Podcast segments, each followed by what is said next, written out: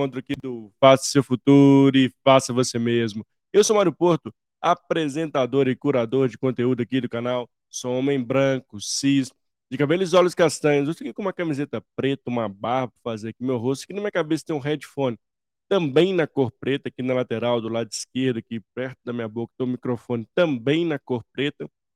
E ao fundo aqui tem uma luz laranja direcionada para uma guitarra, né? e aqui ao lado esquerdo, lado do coração, também tem um outro computador, um headphone, que é o fundo, e está tudo na cor laranja, que é a cor do protagonismo, que é a cor da energia, que é a cor do faça seu futuro e faça você mesmo. E eu estou muito feliz de estar com você. E ter a possibilidade de estar aqui ao vivo para mais esse encontro, para mais esse episódio, para mais esse bate-papo, para mais essa resenha, eu diria. Sim, nossos, nossos bate-papos são muito fluidos, né? Não tem nem roteiro aqui para ficar algo bem natural. Para você que está aí do outro lado da telinha, nos assistindo ao vivo, ou para você também que está passando por aqui, passando assistindo esse vídeo gravado, ou escutando nós através do podcast também, enfim. Aqui é multiplataformas com esse grande objetivo de levar conteúdo de qualidade para vocês. Compromisso conosco aqui, toda vez que você estiver conectado aqui, toda semana, é trazer convidados, convidados incríveis, com conteúdos cada vez mais tendências, enfim, conteúdos relevantes e que vão te ajudar no fim do dia, eu tenho certeza disso. E hoje não seria diferente. Eu estou com o grande Guilherme Carvalho, Carvalho e nós escolhemos um tema bem legal para o dia de hoje, né? desenvolvendo pessoas né, e através da eficiência operacional. A eficiência operacional hoje, acho que é a palavra-chave de muitas organizações, ainda mais o pós-pandemia. Assim, acho que todas as empresas estão buscando essa famosa eficiência operacional e, obviamente, bem sempre conectado em como você desenvolve as pessoas né, para ter esse mindset, esse pensamento, enfim, essa atitude, esse comportamento que busque sempre melhoria de processo, obviamente melhorando os resultados organizacionais. Acho que essa é a forma mágica, mas não é tão simples assim. Eu trouxe um especialista nesse tema, o Guilherme é consultor, é mentor, enfim, ajuda vários gestores a essa tal eficiência operacional, ajudá-los nesse momento. E vai ser um bate-papo daqueles, como sempre, aqui incrível no canal. E lembrando para você que está conectado conosco através do YouTube, tem aquele velho pedido, não custa nada lembrar. É você se conectar, se inscrever no canal, dar aquele joinha, ativar o sininho lá, porque toda semana tem conteúdo de qualidade aqui do canal e compartilhar esse bate-papo para quem mais você entende que faz sentido o conteúdo aqui que você está assistindo neste momento. Então, essa dica dura 3 segundos, ajuda demais aqui no canal. Lembrando que são mais de 400 episódios 100% gratuitos. É exatamente o que você escutou, não custa nada, zero reais. Só custa você nos ajudar a se inscrever no canal. Tem centenas de pessoas que passam por aqui você acaba consumindo conteúdo ali na rapidez e não, esque, não se inscreve no canal. Mas aqui, toda vez que você estiver conectado, dá um inscrever lá e dá um joinha para ajudar a gente no canal. Combinado? Bom, deixa eu chamar meu convidado aqui do dia de hoje, do episódio de hoje, para você conhecê-lo. E, de novo, para quem estiver aqui ao vivo, fica, hashtag fica dica. Traga sua pergunta, traga seu comentário aqui, um espaço seguro, colaborativo, onde você pode participar conosco aqui, sempre. Vamos nessa? Deixa eu chamar o Guilherme aqui. Vamos lá. Ei, Guilherme, seja bem-vindo aqui ao canal, tudo bem? Tudo bem, Mário, obrigado aí pelo convite, muito feliz de estar aqui. Eu te agradeço, Guilherme, uma honra, uma felicidade te receber aqui no canal, você ter separado, né, separado um tempinho para estar conosco aqui no dia de hoje, e mais uma vez aqui quero já iniciar nosso bate-papo, te agradecendo pela disponibilidade e também te pedindo para você se apresentar, contar um pouquinho da sua história para a gente aqui do canal, a palavra é sua. Valeu, Mário. Bom, eu sou um, um homem branco, cabelo preto, liso aqui de lado, né? Barba, barba com uns, uns fios brancos aqui sobrando no queixo. Hoje eu estou aqui de blusa preta, eu uso um óculos também para enxergar o computador aqui, senão não enxergo nada, um óculos meio quadrado. E eu, eu comecei minha carreira como estagiário numa, numa consultoria de Lean, lá no, no início dos anos 2000, aí já tem 23 anos que eu estou nessa. E, e, durante a minha carreira tive a oportunidade de passar aí por diversas empresas de diferentes segmentos e culturas, né, em, em, em outros países também, uh, fazendo projetos, inicialmente projetos de Lean, muito voltado a, a, a, processos, né, como era aí no início dos anos 2000, e acompanhei toda essa evolução do que é o pensamento Lean e gestão Lean, e, e, nessa minha jornada, em algum momento, eu passei a chamar isso de excelência operacional, uh, para se encaixar melhor na cabeça de todo mundo, né, e, e as pessoas entenderem melhor do que eu estava falando e não é, assumir alguns pontos dentro da sua base de conhecimento do que era Lean, né? A gente pode explorar um pouquinho isso. E trabalho bastante com mentoria, né? É, trabalho numa linha de desenvolvimento de gestores, uh, ajudando eles a incorporarem a melhoria contínua dentro da sua rotina de gestão, né? Então faço um trabalho uh, bem voltado aí para média e alta gerência nesse sentido. E, e é isso, eu estou nessa, tenho trabalhado bastante, recentemente estava compartilhando aqui, né, que assumi aí a, uhum. o head de operação da Prosper Tech Talents também, que é uma, uma startup que acabou de passar por uma rodada de investimento, estamos construindo uma solução de tecnologia. Legal. Obrigado aí por compartilhar, a gente brinca aqui uma longa história curta da sua história conosco aqui, Guilherme, já deu para né, entender que em poucas palavras como experiente você é no tema que a gente trouxe aqui para o dia de hoje. Eu já queria começar perguntando para você se a eficiência operacional hoje já era importante, mas né, agora com esses cada vez mais um contexto que a gente não consegue não linear, né, esse contexto cada vez nos força a ser adaptativos, né? Ela virou uma palavra-chave nas empresas hoje, Guilherme? Eu acredito que a maneira, né, antes é, eficiência operacional era era muito voltado por conseguir atender os seus pedidos e só, né? Eu acho que se olhava um pouco o preço disso, né? É, é. As, as, as indústrias atendiam seus seus clientes, isso e não importava muito se isso era de maneira produtiva ou não, né? É. Se coubesse no orçamento, se estivesse dentro do orçamento, estava uh, ok. Eu acho que hoje o olhar está muito mais, uh, a competitividade está tá mais acirrado, né? É, a gente, num, num, mercado mais globalizado, você não compete mais somente local, né? É, apesar de eu achar que a gente ainda é bem protecionista em alguns setores, mas é, você, para ser competitivo, você tem que investir mais em eficiência operacional, né? E aí vem essa ideia de, de excelência, né? de estar constantemente trabalhando para isso, seja com melhorias incrementais, seja com grandes saltos de, de é, resultado através de investimentos. Né? Então, acho que o que vem mudando é isso, assim, é o fato de, de ter mais competição, né, faz com que faz uma pressão em cima de preço que faz uma pressão em cima de custo. Uhum. Né, e aí a eficiência operacional é uma, uma ótima maneira de reduzir custos. É, e, e de fato, né, assim, tem, né, cada, cada estalo de dedo surge uma, um novo concorrente que a gente nunca imaginava, né, acho que tem esse celeiro, né, de, de startups, enfim, de, de empresas sendo criadas, novos produtos, inclusive disruptando vários negócios, né, traz uma, entre aspas, uma ameaça para as organizações que cada vez mais tem que ter esse olhar de eficiência operacional.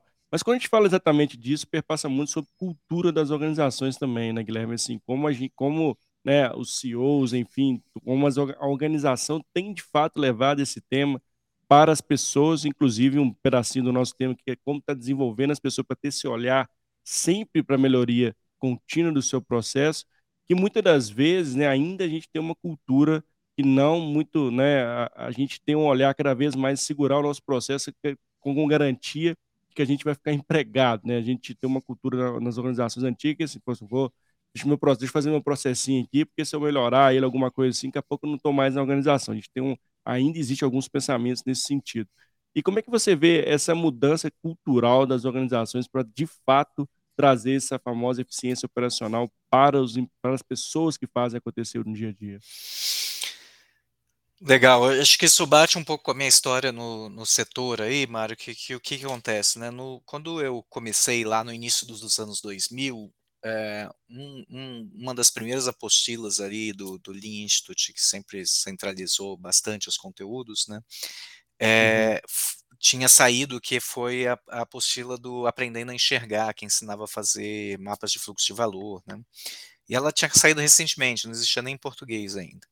E, e, e o Brasil, né, e, e, e o mundo estava um pouco numa onda assim, ah, a gente passou pela fase que era a implantação de ferramentas, então a gente buscou copiar o que a Toyota fazia ali no, no, no, no, no, físico, né, no que era GPS né? exato, no que era visível, no que era palpável, e as pessoas começaram a copiar essas ferramentas, e naquele momento estava se entendendo que não era aplicação de ferramentas, mas sim a ferramenta no lugar certo, na hora certa, mas ainda era muito É. Né? Então, assim, eh, eu comecei minha carreira em consultoria e na primeira metade dos anos 2000 a gente vendia basicamente implantação de ferramentas, né? Então, eram projetos, workshops e eventos kaizens para implantar alguma ferramenta Lean ou da Toyota, né? Eh isso começou a mudar, eh, no fim dos anos 2000 ali, né, então eu eu acho que teve tiveram 2 livros muito importante pra pra pra pra essa virada de chave de ferramentas pra gestão, eh, que é o o Toyota Kata e o Creating a Lean Culture do David Mann, eu nunca sei o nome dele em português, mas são 2 livros que foram lançados muito próximos um dos outros e os 2 falam sobre a rotina de gestão da Toyota e como isso é construído, né, e e e como que isso gera o resultado e até como isso gerou as ferramentas, né, todas as ferramentas que a gente con conhece, hã, são frutos de um problema, né, que foi visto durante uma gestão e desenvolveram uma solução que deu certo e ficou lá. Com certeza tiveram outras soluções que foram desenvolvidas que não deram certo e a gente nem a gente desconhece, né.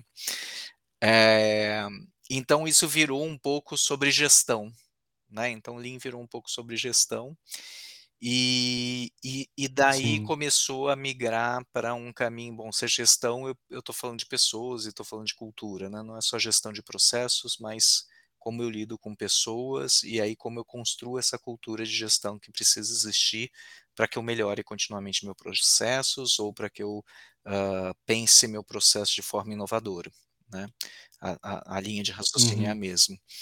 Então, eh, houve uma mudança muito grande de vamos implantar ferramenta que dá resultado pra vamos construir uma cultura que dá resultado.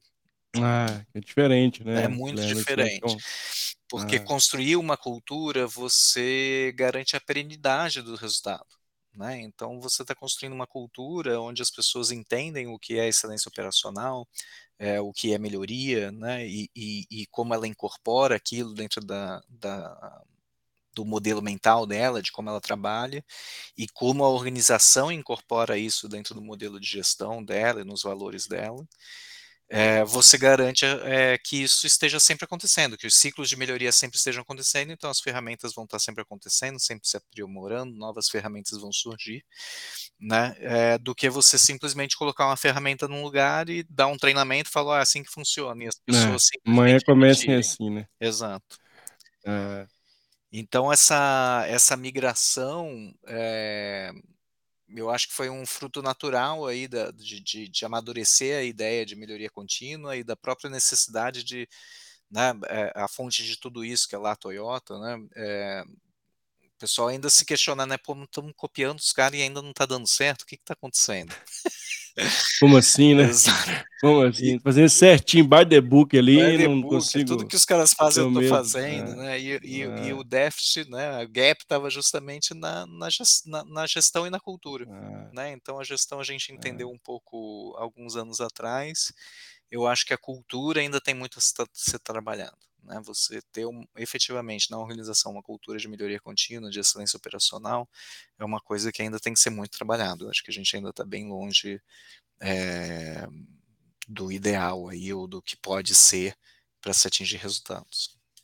É, não, sem dúvida, né, e um ponto que você gostei muito que você trouxe, né, não é só a ferramenta, né, assim, é a cultura, como a gente coloca essa ferramenta no dia a dia, como a gente faz essa adaptação também que é necessária, né, assim, e aí va vai muito do discernimento da organização, né, assim, qual o nível de maturidade também das pessoas em relação à forma de fazer diferente, né, ou seja, a forma de repensar o seu processo e trazer melhoria contínua para o seu dia a dia. Ah, esse ponto é é fundamental até pra gente entender o nível, né, como a gente vai avançando em ondas, enfim, em escala, enfim, dentro da da organização, pra que a gente também não fique ali, né, assim, todo mundo também, eh, assustado ou muitas vezes não sabendo o que que faz aquela ferramenta, como aplica aquilo ali na forma prática, né. E nesse ponto, Guilherme, entender também como é que é essa capacitação, esse desenvolvimento das pessoas precisa caminhar junto, não né, além dos métodos, apren do aprendizado do método, mas também esse vivencial, né, como é que você entende a capacitação como um pilar no na na né, no desenvolvimento dessas pessoas para serem mais eficientes, ter um olhar mais crítico para o seu processo, enfim, ter esse esse caráter mais questionador, né, do que pode ser melhorado, do que você faz hoje, né? Legal, boa boa pergunta. Eh, sobre a ótica de capacitação, o que que é o primeiro, assim, base, né, é fundamental, né, eh, e eu acho que esse é um um um dos nossos problemas, né, assim, capacitação sempre se faz É. necessário, né. É. Eh, é muito difícil a gente encontrar pessoas prontas pra j entrar jogando, né, dentro dos processos e cultura da nossa empresa, né, na na na na na competência que a gente precisa, né, então a capacitação se faz sempre necessária, mas eu acho que o o principal ponto é pensar que capacitação, né, capacitar no quê? Né, e eu e. e e acaba que as capacitações são são ainda são muito ferramentais também, né, então se você pensar assim: "Puta, que que tipo de treinamento as pessoas estão passando", né, É. elas ainda são muito ferramentais, ainda são muito contextualizadoras, né, então vamos aqui explicar consegue linkar com a prática, né, tem uma dificuldade também, né, Guilherme, como é que eu faço isso tá, beleza, entendi, mas que como é que eu uso isso no dia a dia, né?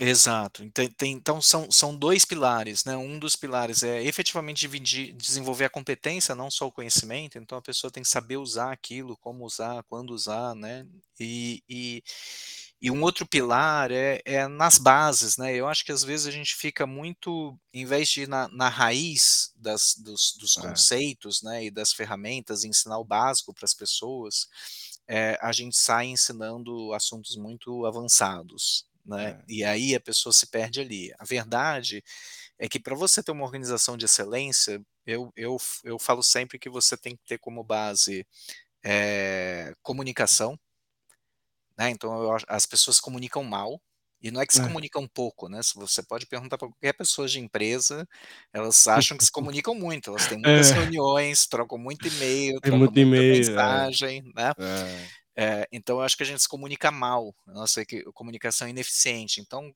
pô, quando você tá num É, processo concordo. de você quer uma cultura de excelência operacional, né, onde eu tenho que estar sempre transformando coisas, testando, mudando, melhorando, cara, comunicação é fundamental, né, como é que as pessoas vivem nesse meio sem se fazer entender? Né, então as pessoas precisam se fazer entender. É. Eh, outro ponto que eu acho base é gestão do tempo, né, então, isso é fundamental. eh, o pessoal se atropela muito na gestão do próprio tempo, e aqui eu eu incluo até delegação, né, porque É. pra eu gerir meu tempo eu preciso delegar uma parte das minhas atividades, e eu preciso efetivamente delegar, não delargar, né, eu preciso efetivamente passar aquela tarefa ou aquele objetivo pra uma pessoa, hã, e acompanhar ela, né, pra que pra que eu otimize o meu tempo, né. Então, assim, as pessoas têm que saber gerir o tempo pra desenvolver soluções e pra gerir negócios, né. E isso é legal, Guilherme, só pegar um parênteses rapidinho na sua fala, Vamos porque lá. a gente sempre fica olhando assim, né, e aí acho que tem um um ponto importante, assim, até que momento eu vou ter esse espaço pra poder trazer fazer essa eficiência, pra pensar no meu processo, que muitas vezes tem alguém já do meu do meu lado aqui, cobrando que o indicador tá vermelho e que você precisa entregar resultado no fim do mês. Existe também um um não sei se não seria essa palavra certa ali, equilíbrio, mas como é que lida com essas 2 situações num ambiente, como você bem trouxe, competitivo, no fim do dia a gente tá olhando lá se o resultado vem ou não vem no final do mês, eu acho que a galera ainda também não conseguiu como é que mede, como é que faz esse equilíbrio aí desses 2 pontos também, né. Queria só trazer um parênteses nessa fala sua, que é importante. Boa, boa, vou vou comentar sobre isso. É só o terceiro ponto, né, então, eh eh, gestão do tempo, né, eh, e e análise de causa raiz, solução de problemas. Eu acho que Ó, às vezes a gente fica muito na ponta, né, nas soluções que existem, né, e muito pouco na na causa raiz, né, então, as pessoas saberem definir problema, definir causa raiz, definir ações de contenção e solução e Nó. verificar se deu certo, se as pessoas são boas nisso, cara, as pessoas constroem qualquer coisa. Ela pode nunca ter ouvido falar de É. Kanban, ela vai construir um Kanban em algum momento, porque ela vai resolver um problema que vai ter essa necessidade, percebe? Então, eh, a gente, eh tendo esses elementos como base, você constrói uma uma uma organização de excelência, né. Voltando para o seu parênteses aí, né, existe uma pressão por resultado de curto prazo muito grande, mas essa pressão ela existe, porque não existe uma cultura de excelência. É. Né. Se a gente pegar o Boa. livro do do modelo Toyota, o primeiro ponto lá é ter uma filosofia de longo prazo. Mesmo em Verdade. detrimento das metas de curto prazo. Essa essa essa é a frase, É. né. Então É. assim, eh, visões de curto prazo vão sempre ser predatórias em relação ao negócio. Né, porque muitas vezes as Adorei essa decisões que fala. você precisa para beneficiar hoje, prejudicam amanhã. E e um exemplo muito claro, numa linha de produção, se eu tenho um problema de qualidade hoje, e que eu dou um jeito ali de fazer aquele negócio ficar bom e entregar para o meu cliente, porque eu preciso atender meu cliente hoje, eh, aquele pro aquele problema vai se repetir sempre. E eu vou perder tempo com ele sempre e eventualmente eu vou mandar o problema de qualidade para o meu cliente, porque eu não peguei, né. Então, pô, eu estou pensando no curto prazo, porque eu preciso atender meu cliente hoje, eu vou dar um jeito aqui, vou reparar, vou enviar para frente, né, mas, eh, um pensamento de longo prazo, eu paro aquilo, analiso e Ah. resolvo aquele problema. "Ah, mas aí eu não vou atender o pedido do cliente hoje, ou essa semana", não, não vai mesmo. Mas esse é o trade off, É. né, é uma visão de longo prazo É. ou de curto prazo, né. É, assim, achei excelente, assim, todos os pontos que você trouxe, né, a gestão, né, a causa raiz, eu vejo muitas pessoas indo direto para solução. "Não, pode fazer aquilo lá, que vai dar certo", né, assim, não faz análise de dados, não traz um conceito mais de fatos e dados, de análise, né, não tem esse famoso espaço para o tempo, né, "Deixa eu fazer um trabalho bem feito aqui de análise, para trazer uma solução", e aí vem essa pressão por resultados, né, o tempo, a gente põe culpa lá no tempo, né, "Ah, não tive tempo, né, eu tive que entregar". Tem um ponto importante quando a gente fala de eficiência operacional, que muitas vezes está ligado também a, numericamente, ali, as pessoas, né, mas eu queria desmistificar um pouco isso também, que é como a gente tem pessoas boas também, que a gente consegue deixar esse ambiente para que elas tragam as soluções, né, Guilherme. Acho que quando a gente fala de eficiência operacional, muitas empresas veem: "Ah, putz, eu tenho que reduzir lá o número de pessoas e colocar tecnologia". De fato, em algumas algumas posições isso vai acontecer, mas não necessariamente nessa mesma nessa mesma proporção, nessa mesma ordem, né. Eu queria que você trouxesse um pouco sobre isso também, porque muitas vezes a gente traz esse tema e as pessoas já "Putz, é redução de pessoas para ter melhores resultados". Como é que você vê existe essa fala ainda? Você percebe essa fala nas organizações? Como é que você tem olhado isso na sua perspectiva como consultor, como mentor, enfim, de várias empresas? Legal. Cara, se você enxerga as pessoas como braço né, braços que vão construir o que você quer entregar, eh, elas são facilmente substituíveis. Se você enxerga elas como cabeça, que estão pensando no que elas têm que fazer, já é mais difícil. Né. Então eu acho que está muito ligado a isso, né, então, eh, eu eu falo assim: "Cara, numa organização de 1000 pessoas" cara, tem uns uns 20 ali que efetivamente tocam projetos e tocam melhoria. Né. Então tenho É. 980 pessoas nessa empresa que estão fazendo um trabalho braçal. E aí um trabalho Sim. braçal é facilmente substituível, né, eu invisto num robô, eu invisto numa automação, num workflow, e substituo Sim. pessoas operacionais, né. Eh, mas ainda assim pra ter isso, pra ter um bom processo automatizado, eu preciso de alguém pensando. Né, não vai sair um Exato. bom processo automatizado se não tem ninguém pensando, né, em nenhum tipo de Exato. processo. Então, eh, eu acho que está muito ligado a isso, né, a gente dentro de uma cultura onde eu tenho pessoas que são operacionais, que estão ali pra construir o meu produto, seja ele físico ou informação, né, seja uma empresa de serviço ou de bem, eh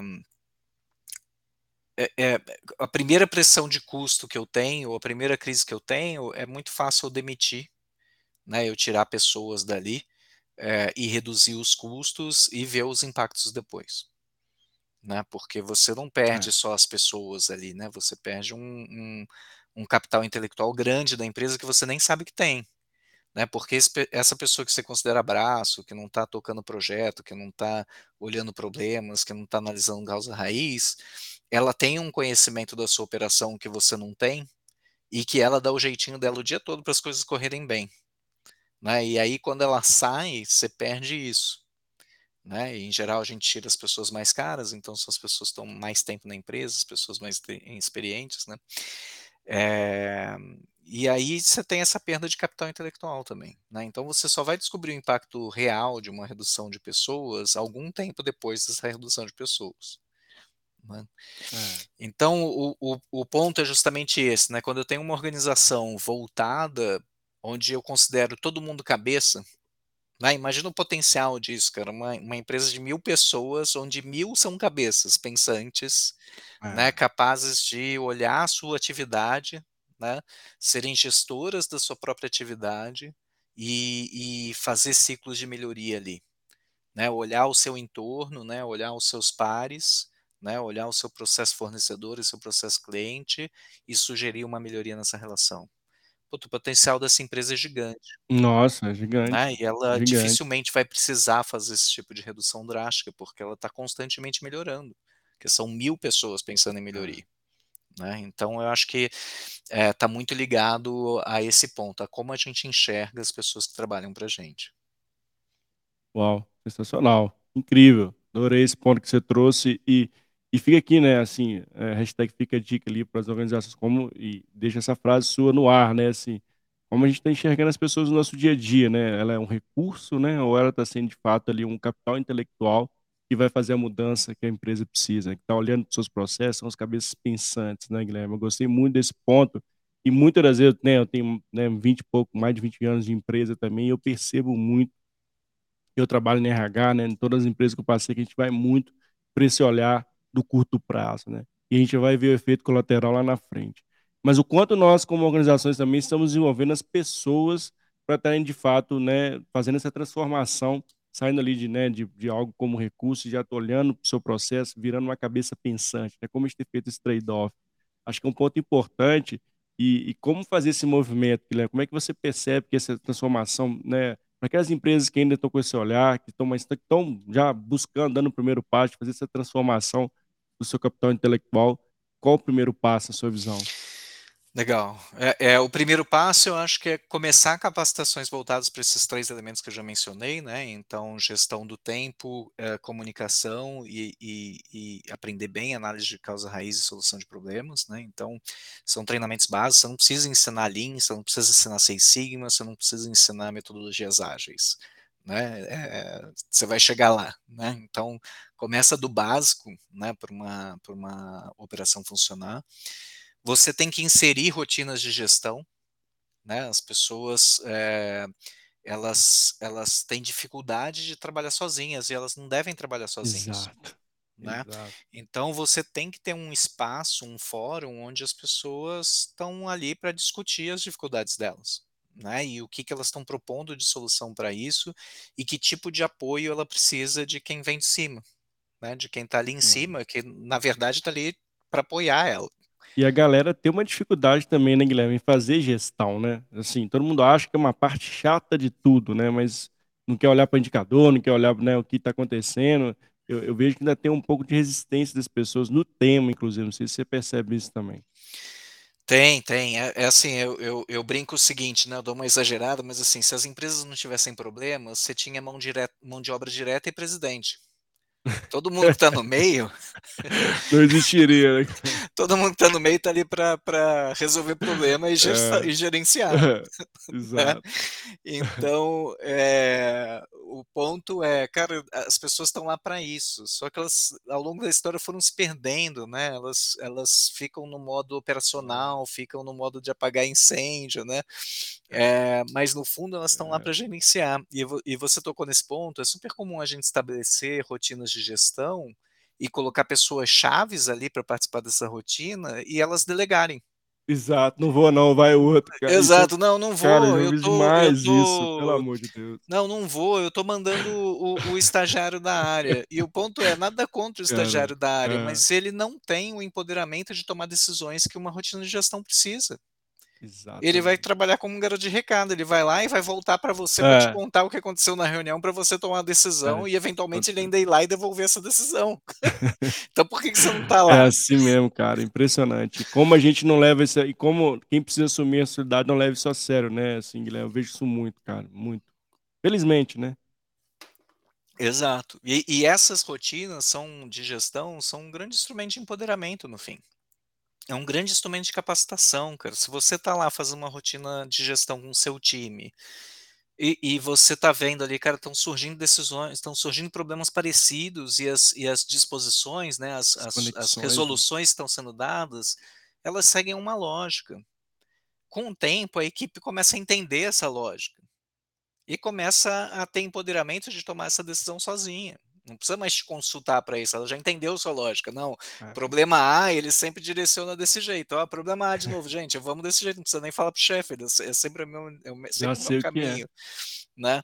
É. Então é uma grande maneira de você desenvolver pessoas e trazer esse empoderamento. Então quando, hã, você dá essa capacitação básica, e aí aqui tô falando de capacitação de desenvolver competência mesmo, conhecimento, habilidade e atitude das pessoas, né. Eh, e você insere isso num contexto onde você tem rotinas de gestão bem definida, e e tem um ponto que eu acho muito importante, isso eu sempre falo, né, você precisa separar o que você tá discutindo, né. Eu tenho a gestão do dia a dia ali, que é onde eu vou discutir o que que eu tenho que fazer pra melhor atender meus clientes hoje. Sim. Então assim: "Ah, mas a máquina quebrou", cara, é é a condição que você tem hoje, o que que você pode fazer dentro desse cenário? "Ah, mas eu não tenho essa informação", legal, é a condição que você tem hoje, o que que você pode fazer dentro desse cenário? Então não adianta entrar numa discussão: "Ai, a máquina não devia quebrar, ai, porque fulano tinha acesso à informação", não cara, a condição hoje não é, é não. Né, a condição hoje tá Não negativa. acontecer, é. Não aconteceu, então Exato. qual é melhor o que que você É. pode fazer de melhor agora pra atender o seu os seus clientes de melhor maneira possível, né. Existe uma outra rotina que é uma rotina de gestão do desempenho. E ali eu vou falar assim: "Pô, a máquina sempre É. quebra, que máquina que sempre quebra, né, sobre o quê, e vamos tratar isso pra que ela não quebre mais, pra que ajude o nosso dia a dia". Mas é um problema que as empresas tentam misturar essas 2 discussões e vira uma uma discussão sem pé nem cabeça, eh, com Sem briga. fim, inclusive, algumas vezes, né, Guilherme, assim, vira uma uma discussão sem fim, né. Sem fim Assim, e e e um é. apontando o dedo para o outro, né. Você fala assim: "Ah Exato. ah, eu não fiz porque a máquina quebrou, porque o cara ali da manutenção não fez manutenção", aí o cara da manutenção vira e fala assim: Exato. "Não, mas eu não fiz a manutenção, porque eu pedi pra fazer manutenção e o cara do planejamento, eh, não me liberou o Falou não espaço". era, é. Aí o cara do planejamento vira: "Não, mas eu não liberei, porque o cara do comercial vendeu e a gente precisa entregar", e você fala assim: "Meu", né, É, vira uma né, discussão sem fim, a discussão É. agora não é essa, a discussão é o que que a gente faz. Aí na outra, né, com calma, olhando dados, né, olhando o desempenho de forma, eh, constante, não não tratando situações pontuais e sim problemas sistêmicos, né, eh, até É. que esses problemas pontuais se tornam sistêmicos, cara, eh, se você é uma organização com muito problema, você vai é Pareto, cara, você vai atacar os sistêmicos primeiro. Depois que você É. nivelou seu Pareto, às vezes você chega numa hora que seu Pareto não é mais um Pareto, né, ele tá com um negócio bem flat, assim. Aí legal, aí você tem tempo de de todo o Mas sim. problema, discutir todo o problema e a causa raiz e e resolver todos eles, né. Eh, mas enquanto você não tá nesse nível, cara, você vai ter que fazer isso, você vai ter que fazer um Pareto e atacar as principais causas ali, e resolver elas, e aí no É. próximo ciclo você analisa o Pareto de novo. É, não, sem dúvida, assim, e de novo você trouxe vários pontos importantes, tô adorando o bate-papo com o Guilherme, né, pra quem tá chegando aqui agora ou que tá aqui quando boa noite aqui para o Gilmar ou quem mais estiver ao vivo quiser mandar perguntas, sinta-se à vontade em trazê-las aqui pra gente, traz aqui ao vivo, para o Guilherme responder, mas pra quem tá chegando agora aqui, tem muita coisa legal que o Guilherme já trouxe aqui, vale a pena, vou rebobinar depois aqui, é muito incrível. E Guilherme, pensando aqui do ponto também, eh, a gente tá falando de organizações, tem esse papel óbvio, né, das organizações criarem esse ambiente, né, de começarem a a provocar as suas pessoas, a a ter esse pensamento, né, de melhoria contínua, mas tem um ponto que eu queria trazer na sua visão também, como é que você vê isso, que é o protagonismo também das pessoas em buscarem isso, né. Como é que você vê, eh eh, esse esse protagonismo hoje da das pessoas olharem para os métodos, olharem para o seu processo, "deixa eu começar a fazer algo diferente do que eu faço hoje", isso também tem um papel fundamental pra gente de trazer esse não só esse caráter também, óbvio, de pensar no seu desenvolvimento, mas também de ter resultados diferentes, né, fazer de forma diferente, que é fundamental também para o contexto atual, como é que você percebe esse ponto? Legal, vou vou vou contar uma uma historinha aqui pra contextualizar, né. Eu fiz um projeto pra uma madeireira e foi um projeto grande, assim, era um projeto é, de transformação Lean, né? Então eles era uma madeireira normal, eles queriam inserir diversos conceitos e ferramentas Lean dentro do seu processo. E, e foi um projeto longo, né? Foi um projeto de um ano e meio aí, eu fiquei trabalhando nessa empresa. É, e se encerrou por causa de um ciclo da empresa mesmo. Era uma empresa que fazia exclusivamente molduras, rodapés, né, para pro, os Estados Unidos. E foi bem naquela crise imobiliária do, americana, né, que, que caiu ah. bastante o mercado e eles acabaram encerrando a operação no Brasil. Mas ela tinha sido considerada a melhor planta do mundo né, em, em, em, eficiência, em lean, né, em implantação do sistema. É, só encerrou porque não era nos Estados Unidos, né, era, uma, era uma empresa americana, 100% exportação, na hora que deu a crise lá, eles Sim. mantiveram as plantas americanas, obviamente. Né?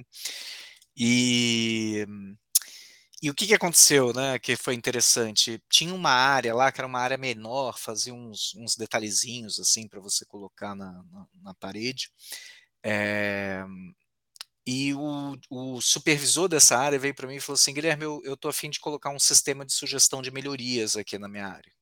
Né, para o pessoal começar a sugerir coisa e, e, e, a gente começar a ter a visão deles do processo para poder fazer melhorias. Né.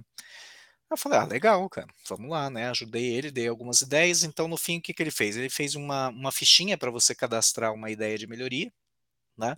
colocou uma caixa de sapato lá na área e explicou para o pessoal. Falou: ó, toda vez que tiverem uma ideia de melhoria, vocês preenchem essa fichinha aqui, vocês vão colocar na caixa, depois eu vou avaliar, se fizer sentido eu ajudo vocês, a gente implanta isso aqui, né?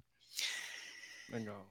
E ele colocou lá na área, cara. E o que, que aconteceu, né? Eu, eu acho esse caso muito emblemático, assim, porque aí ele trouxe para mim, depois de um, uns dias, acho que deu uma semana, ele trouxe para mim e falou assim: cara, olha essa sugestão de melhoria aqui. Então o cara escreveu assim no, no papelzinho: seria bom se as facas não desafiassem mais.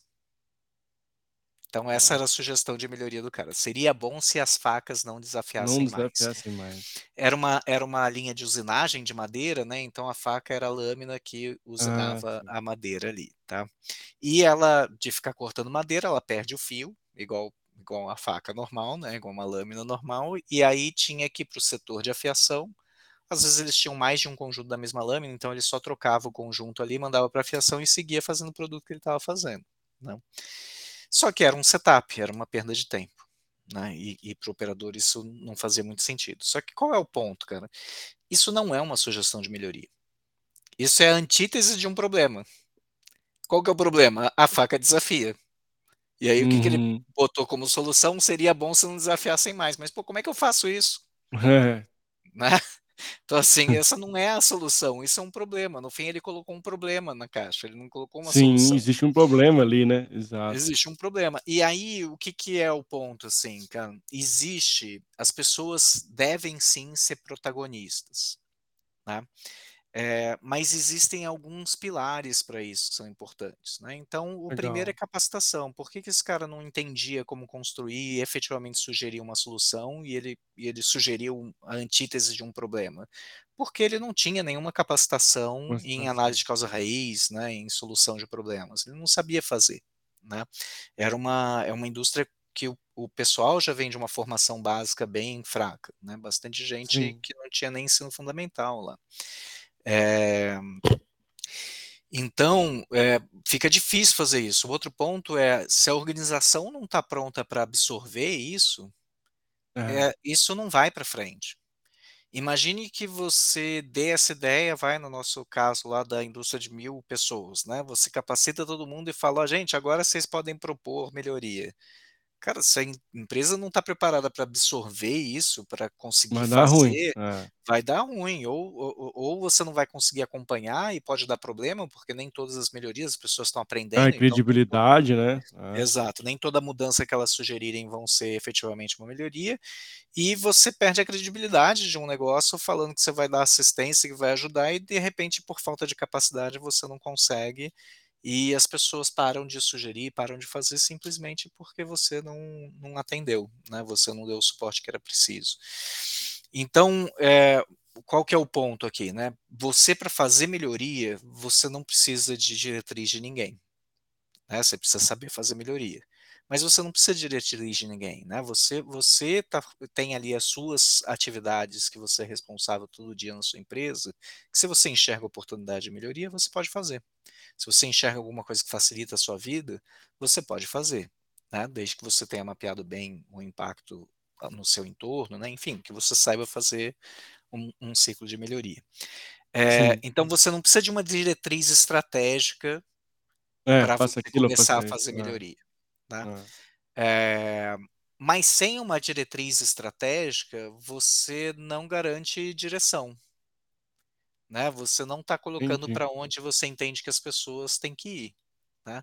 Então, É. assim, nada impede que as pessoas façam melhorias nos seus processos e melhorem seus processos, né, todo mundo pode fazer, até se o chefe não quer que você faça, dá pra fazer, né. É. Eh, mas sem uma diretriz estratégica, É, tá todo mundo alinhado num norte, né, onde a gente quer ir, fica um pouco difícil, às vezes, até determinar se aquela melhoria é melhoria mesmo, né, se você tá Exato. caminhando naquela direção ou se você tá perdendo tempo, né, então tem esse elemento. O outro ponto é do próximo protagonista no processo de aprendizado também, você não precisa esperar ninguém te dar uma capacitação pra você aprender melhoria, o conhecimento está disponível, né, eu acho que esse é um problema de hoje, né, muito É. conhecimento muito disponível. Então falta às vezes te falta uma curadoria, né, de de você: "Putz, quem que eu escuto?", né, "Qual conteúdo é bom?", né, eh, tem posições antagônicas, se você buscar os especialistas em linha aí no LinkedIn, eu eu mesmo tenho posições contrárias a várias postagens por aí, né. Então, assim, existem posições antagônicas até dentro dos especialistas, né. Então, eh eh, falta um processo de de curadoria pra quem quer se autodesenvolver, né, então você tem que tá bem esperto com isso. Então, eh, Mário, no fim, eu volto pra tecla, assim, cara, existe um conhecimento base, que todo é mundo tem que ter, é. até pra julgar se um conteúdo é bom É. ou não, né, se ele faz sentido ou não. Esse esse pensamento crítico, né, isso aqui faz sentido, isso aqui não é legal, isso aqui pra mim, né, Exato. eu achei sensacional e essa curadoria é fundamental, tem muita coisa massificando, nós precisamos cada vez mais ter esse cuidado no que a gente tá escutando, que tá assistindo, enfim, como eu trago isso pra nossa prática, isso é importantíssimo, a gente traz muito esse tema aqui no canal. E tem uma pergunta aqui do do Lucas, gostaria de de colocar aqui pra você, Guilherme, que ele traz, "Quais políticas e programas de retenção de talento você sugere? Aumento salarial, fazer uma pesquisa pra saber se os colaboradores querem e gostam? Um amigo que sofre disso". Legal. Saiu um último ponto de interrogação aí, mas eu acho que era exclamação.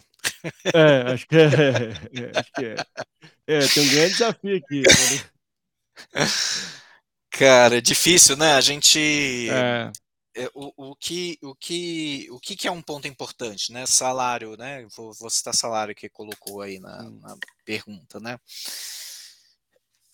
Se você fizer uma pesquisa, se você acha vamos fazer uma pesquisa ampla aqui, você acha sua remuneração justa? Quase todo mundo vai dizer não.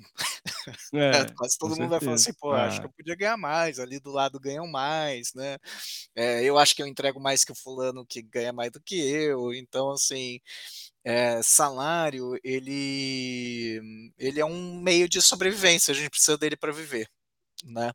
Eh, só que quando você trata isso como um fator de motivação, quase sempre ele é um fator de motivação muito de curto Exato. prazo, na hora que você ganha todo mundo fica feliz, dali a 2 meses, Depois 3 de 2 meses já tá meses achando que é pouco de novo. é. É. Exato, então, o a a discussão hoje tá muito em torno de como engajar as pessoas, né, com a com a empresa, né, então quando eu falo aí do do do Great Place to Work, por exemplo, o que ele tá medindo ali é: "Putz, que que que essa empresa faz que as pessoas acham legal trabalhar ali?", né, basicamente, assim, a É. premissa da pesquisa é essa, né. Então, assim, que que a empresa faz que as pessoas acham legal trabalhar, por isso que ela é um Great Place to Work, né, um lugar legal de trabalhar, né, traduzindo, né, eu acho que a melhor tradução é lugares legais se É, trabalhar, vai né. trabalhar. É. E, então tem muito a ver com eu acho que a pesquisa é um é um ponto é um ponto Hum. inicial, né, é um chute Inicial, né. inicial, vamos fazer pesquisa, o que que mas não o que eles gostam e querem, porque eles vão pedir coisas, eh, que você não vai conseguir atender, mas muito mais entender as insatisfações, né, eh, os pontos de insatisfações ou por que que eles não engajam ou porque eles não querem trabalhar ali ou não gostam de trabalhar ali, é, para a partir disso você construir soluções, né, encontrar o que eles querem e gostam. É muito melhor partir da dor para construir uma solução é. do que perguntar a solução para as pessoas.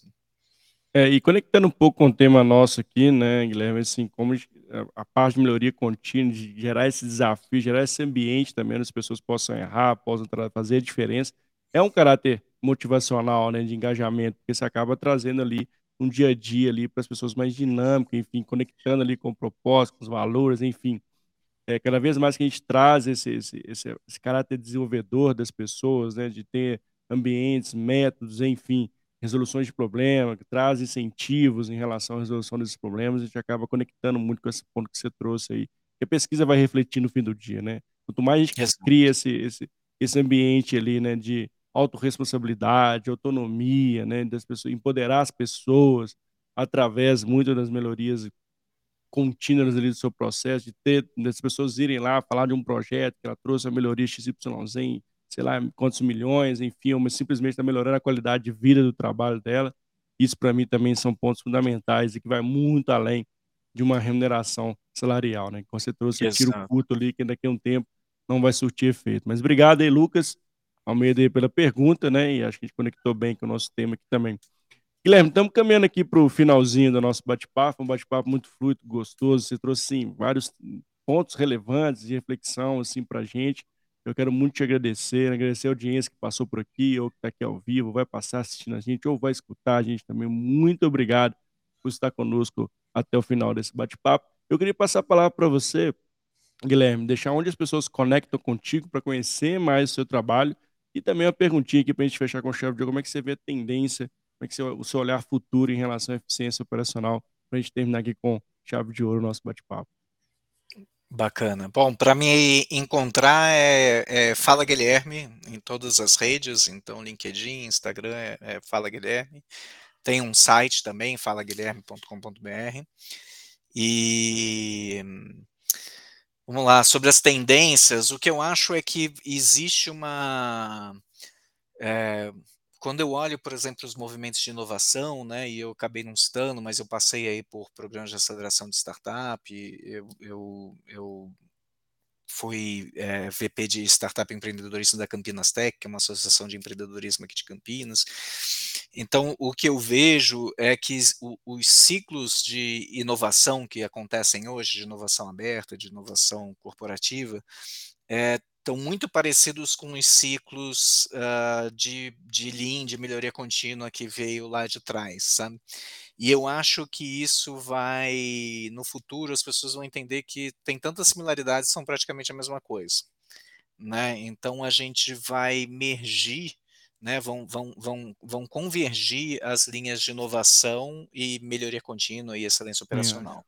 Então não, não vai existir uma maneira de eu ter excelência operacional sem inovação essa é a verdade. Né? Então, eu vou ter que inserir inovação, eu vou ter que inserir tecnologias uh, dentro do meu processo para que ele seja mais eficiente e eu busque a excelência, né? E eu busque melhores resultados, né?